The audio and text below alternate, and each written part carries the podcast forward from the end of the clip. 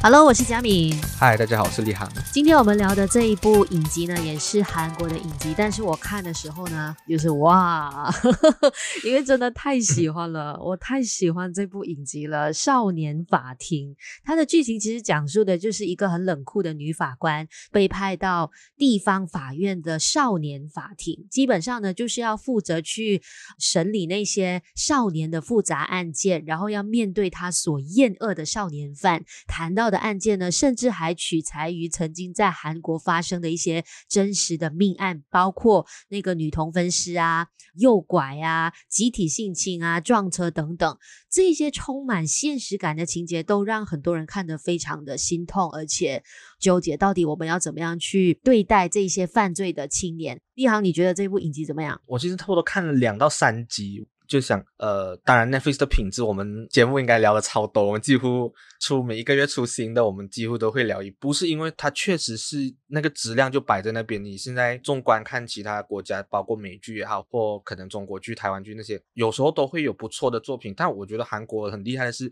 它不错作品是很令你深刻，而且是不断的这样涌上来。我看了两三集，我那时候是讲，我不管这个剧后面会。可能有一些瑕疵还是什么，但就他这个题材，就他敢拍出这些东西，我愿意给他满分。他当然是有一些小的一些缺点还是缺陷，但是我就觉得基本上看到的时候是震撼，而且会给满分。然后我看了两集而已，我就觉得女主角金惠秀应该直接可以入围那个时候，太强了，真是太强了。是，而且我觉得要说一下一些背景好了，因为当大家了解这些背景的时候呢，其实你在看这部影集的时候会更有感觉。在韩国，他们有一个所谓的少年法，基本上呢就是针对这些犯罪的少年的。如果你是未满十四岁，但是你犯罪的话，你不会被起诉，不会去坐牢。你未满十九岁呢，也不会被判二十年以上有期徒刑或者是死刑。这个目的呢，就是为了对那些可能。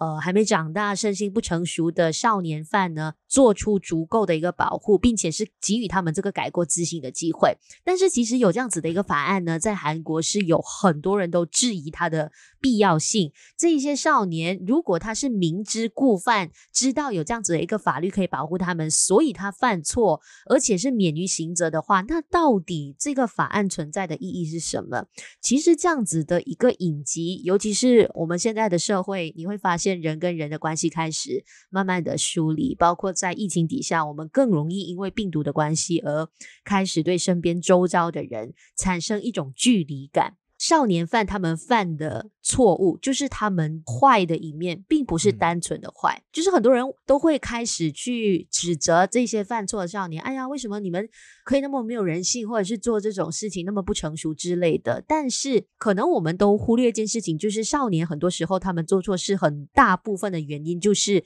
为了要引起注意。他想要传达自己的痛苦，他希望没有人忽略他自己，而这一切的原因，就是因为没有一个完整健全的家庭，甚至是说，我们这个社会一直在孤立他们，一直在忽略他们的感受，可能他们觉得没有人能够关心自己的生活底下，而犯出这样子我们没有办法去原谅的错误。我们一直在说啊，法官判的不公平，或者是说司法不公。可是我们有没有思考一下？其实很多时候，那个责任也在我们这些旁观者，甚至是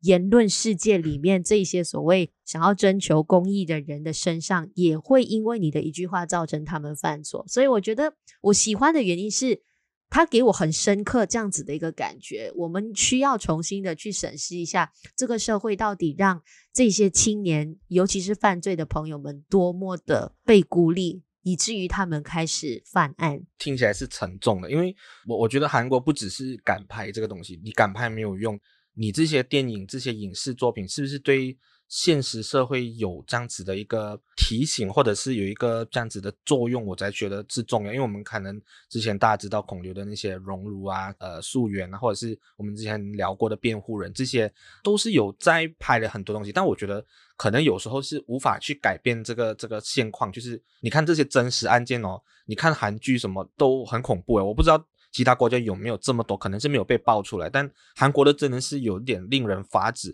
包括可能近几年，我觉得大家比较熟悉的就是 N 号房事件，那个最后那个集体轮奸那个案件，他也算是有用到这这个这个东西在里面。其实都是一个对社会的一个反思了，就是。因为有这样子的事情，才会有这样子的剧。不然，你的国家如果没有这么，你不能讲丑恶，但如果没有这样多很恶劣的事情发生的话，可能也没有办法拍出这种东西。所以，焦点聚焦在这种这种所谓少年犯的身上，其实我是觉得题材是已经特别。嗯、因为可能你看很多韩剧，连环杀人犯啊什么，这些人就是可能呃，可能成年的，对，可能成年，大部分十个里面有九个都是童年受到一些不好的对待，父母离异啦。父亲家暴啦，或者是母亲逃走单亲隔代教养，就是奶奶爷爷养的啊之类的，嗯、他们就会去引发成这个所谓的社会问题，那就是贴近我们身边的东西，就是这个事情不是只有我们这里会。发生每一个地方都会有，然后你能把每一个犯罪者都归纳成哦，因为他父母离婚，因为他童年受到这些创伤，所以他要变成罪犯，所以他犯罪是可以理解。我觉得他就有很多去讲这些事情，而不是纯粹的只是讲哦，青少年犯罪，我们要给他一个审判，就给他罚重重这样子。对，这个东西是没有意义的。我觉得这个剧集其实给了很。整个社会吧，我觉得全世界都应该看的，而且尤其是父母就应该看这部，不只是父母的责任呢，学校的责任，你身边所有人，你邻居也好，或者是在整个剧集里面都讲到是整个司法机构啊，就连法官都会负上一定责任。哎、嗯、啊，犯罪关法官什么事？但是法官判的重不重？他就在剧集有讲到一个，尤其是女主角的经历，就是一个很活生生的例子。如果法官没有对这一个行为重视的话，那后面真的是会。引发很多憾事。我觉得其实这一部影集它还有一个很迷人的地方，就是它会从四个不同性格、不同角度的法官来切入一宗案件。其实我要说一下，一开始我在看这部影集的时候，嗯、我觉得特别扯。我们对于法官有一个非常刻板的印象，就是法官肯定是在那个法庭高高在上的位置下判的那个人嘛，他基本上不需要走出去像警察这样子要追犯人啊，嗯、要做其他事情啊。所以我看前面的时候，我觉得哈，这部影集也太莫名其妙了吧？为什么这个法官要不同的身份去做别人应该做的事情，而不是把自己的那个部分给做好？这样子来形容法官的角色跟地位是有一点很难让人接受的。但是到后面的时候，你发现，诶。可能忽略了他们所面对的事情，因为你可能只觉得法官一直都是针对手边的证据来做出判决，但是如果他们不深入去调查每一起事件，去找出很多背后被隐藏的真相的话，法官在判决的时候，他们也需要在自己的理性和感性之间做出很多的拿捏。前面这样子去铺垫这个法官的角色跟个性，或许有一些人会觉得太过了。就是法官连警察都当了，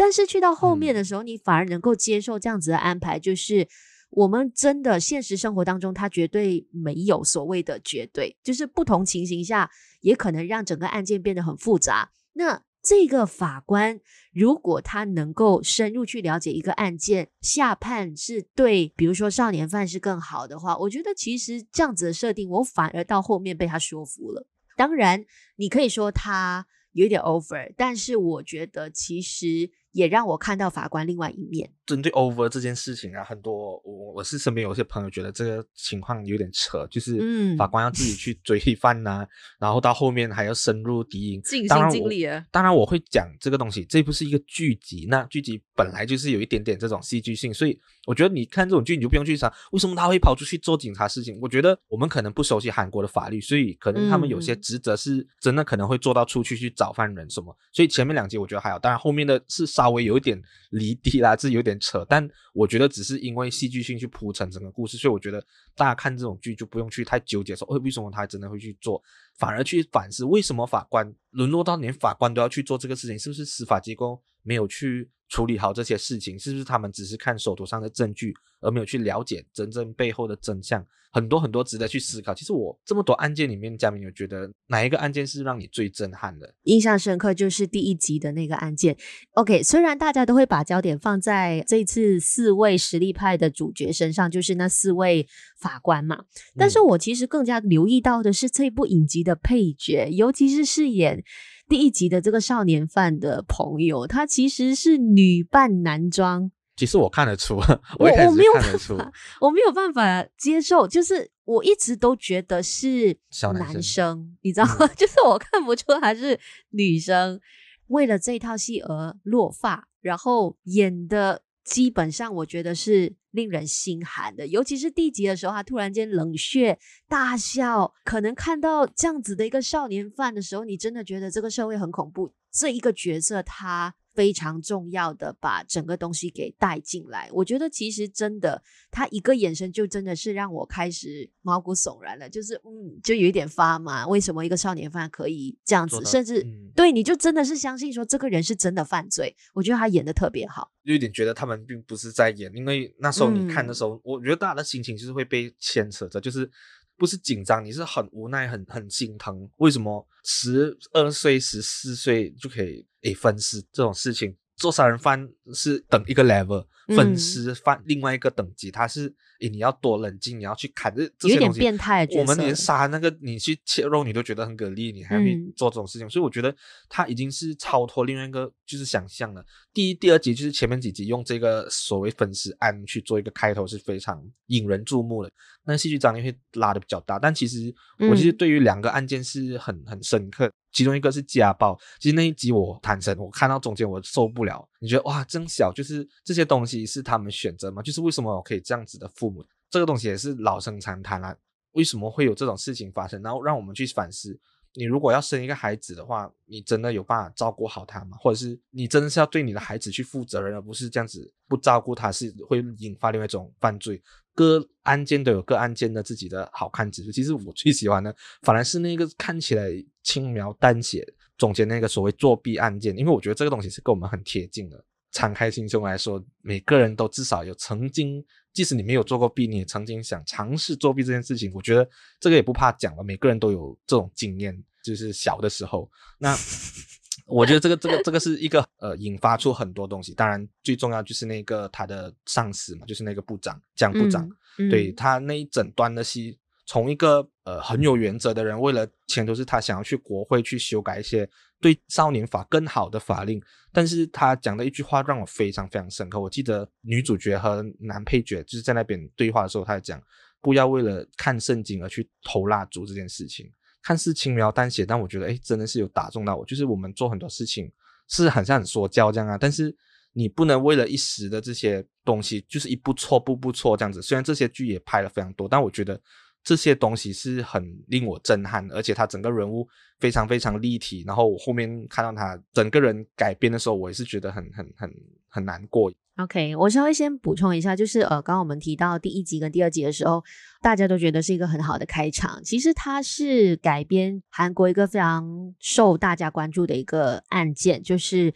仁川国小的女童分尸案。其实除了第一集以外，我觉得印象比较深刻的是最后一集的那个集体性侵的案件，因为从那个案件当中，你真的可以看到法官的纠结，而且他也回归到我们这几年经常在说。司法不公，当法官也知道，比如说犯人他是犯罪的，他是企图要用这个少年法去逃脱免于刑责，但是就因为手头上的证据是无法让他入狱，那法官的立场应该怎么做？每个人都会是人。我们在看一件事情的时候，其实我们都会不自觉的就想要去保护那些没有犯错，但是却因为别人的自私、别人的犯罪而让自己受害的人。在那个案件，你就可以看到很明显，他把现在大家对于这个社会的一种厌恶也好，或者是说发生事情的社交媒体的讨论度的那个氛围给带出来，就是。我们到底怎么做？你如果是看到你想要保护的人，但是你什么都做不了的时候，你到底要怎么样去面对这个心境？然后你到底要怎么样去解决这个问题？如果你是这样子来排它的脉络的话，你会发现说，其实它的影集是有很好的一个铺垫的。就是第一集，它先开一个非常高的开场，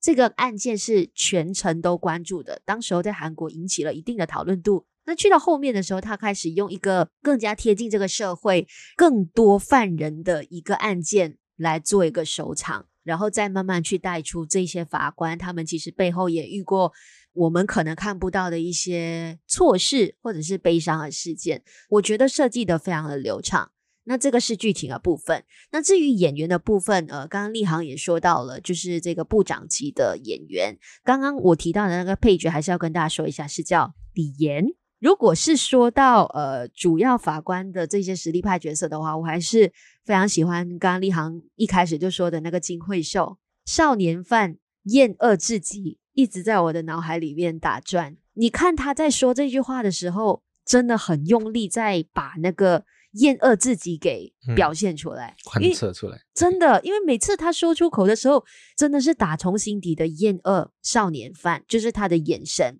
而且他每次激动的时候，我不懂是他天生有这样的特质呢，还是说他真的演成这样子，就是他眼睛真的是发红的，不只是塑造一个法官的形象，我觉得他是把整个人投射在整个剧情里面，真的，真的，这个已经对我来说已经不是演技，他真的是。进入这个角色里面，而且是进的很深，就是你绝对相信他就是一个法官，因为这种、嗯、这种法律的东西，有时候你会觉得可能造型还是什么，maybe 一些神韵不够有那个感觉。但金惠秀真的，嗯、因为毕竟我们也看过他蛮多的作品，例如《Signal》应该是他最有名的作品了。当然也演过很多很多剧集或者是很多电影，拿过很多影后。所以其实我觉得五十一岁的他演成这样，真的很多场戏。我觉得编剧也写了很多蛮好的一些对白，就是他的对白都很丰满、深刻有力，而且透过这些演员讲出来，你会觉得，诶，他没有说教的那个感觉，而是你真的是会觉得他真的在关注这件事情。金惠秀整个层次是很丰满，台词啊，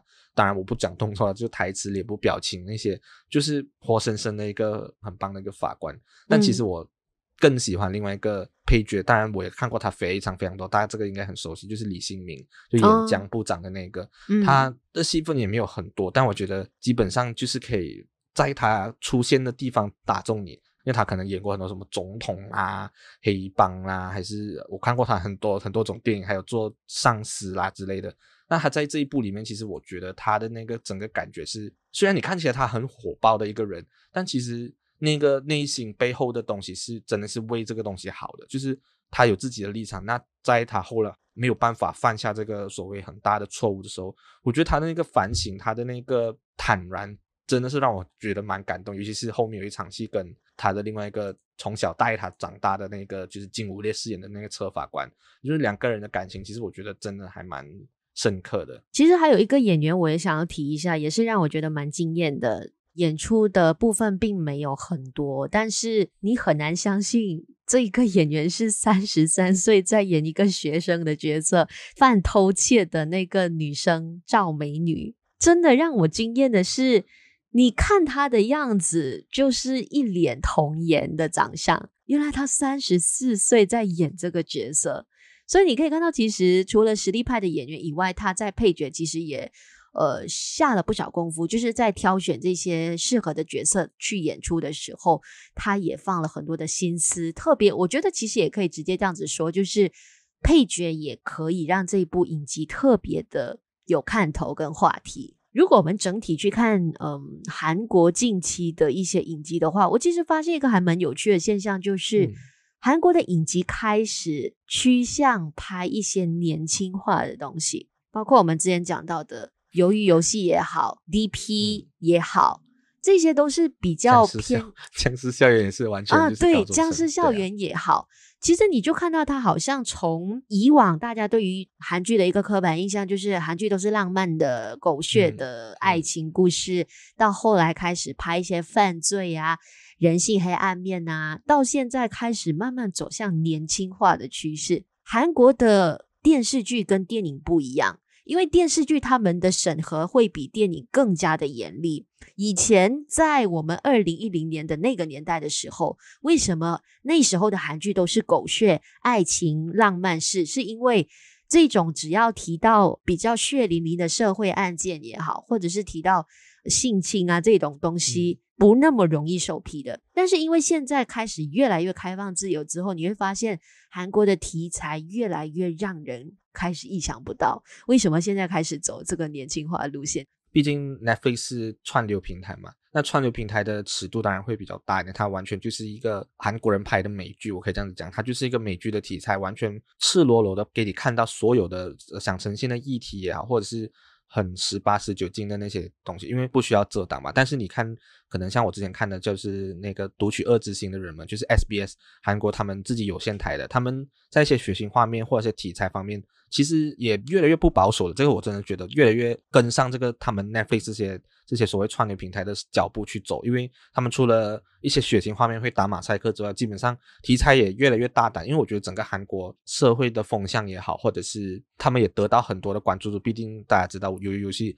在美国已经红到这样子，其实可能真的是让外国人，我的外国人是指欧美族群的人，会看到韩国也有这样子的潜力去拍一个人性啊，还是少年犯罪这种东西。那我觉得越来越年轻化，或者是整个地方的转变，是因为我觉得他们其实，在影视方面，因为你看电影，他们早前就已经在拍这种很多我们之前讲过的一堆知名的电影，包括最红最红的《寄生上流》也好，都会跟他们的社会跟韩国人人民有关的东西。那我觉得他们现在可能是发现到有这样子的状况，就是一些犯罪也好，或者是一些事情的东西，都是越来越年轻化。N 号房事件。对、呃，就是那些 sex tape 这些东西，全部都是很年轻的犯人，二十几岁的犯人做出来的事情。所以，像我们之前讲的 DP 啊，或者是 Netflix 有另外一部很好的，它很早期的一个韩剧叫做《人间课外课》，嗯，也是在讲一个青少年变龟公，龟公就是指不是性工作者，他是主导那个性犯罪，他是养一群妓女的，嗯，这个也是很恐怖，也是一个高中生这样子的故事。我觉得他们都有在讲这种所谓少年犯罪的题材，所以其实。有着一个这样子显著的进步，我觉得它未来的方向只会越来越广。其实不只是在讲少年犯罪这样子的一个社会现象了，包括其实它也可能是换个角度，要让我们知道说少年他们现在其实面对的问题是什么，困境是什么。回看，特别是近几年韩国的娱乐圈，就是大家会看到可能艺人呐、啊、都做一些傻事，然后甚至会看到可能他们的压力的关系也会影响着这些。罪案不断的在发生，甚至我觉得，其实如果不要看这些社会事件，你单纯以一个角度，就是为什么他们要用年轻化的方式去包装，或者是说要提到年轻的这个族群，很可能是因为我们成年的这些人，有时候其实就是因为你在年轻的时候，你可能遇到的很多事情，你都没有经过一个妥善的处理，以至于你到成年的时候，其实。你已经开始进入到一个你不懂要怎么样去面对困难跟挑战的一个阶段了。可能用少年他们的处境也稍微的去讽刺，或者是说成人的这个世界，其实很多时候就是因为我们没有把以前的自己给经营好。长大之后，我们面对的是更加复杂、更不知道怎么样去解决问题的一个世界。如果你没有看过的话，非常欢迎你去到 Netflix 的平台找这一部《少年法庭》，好好的看一下。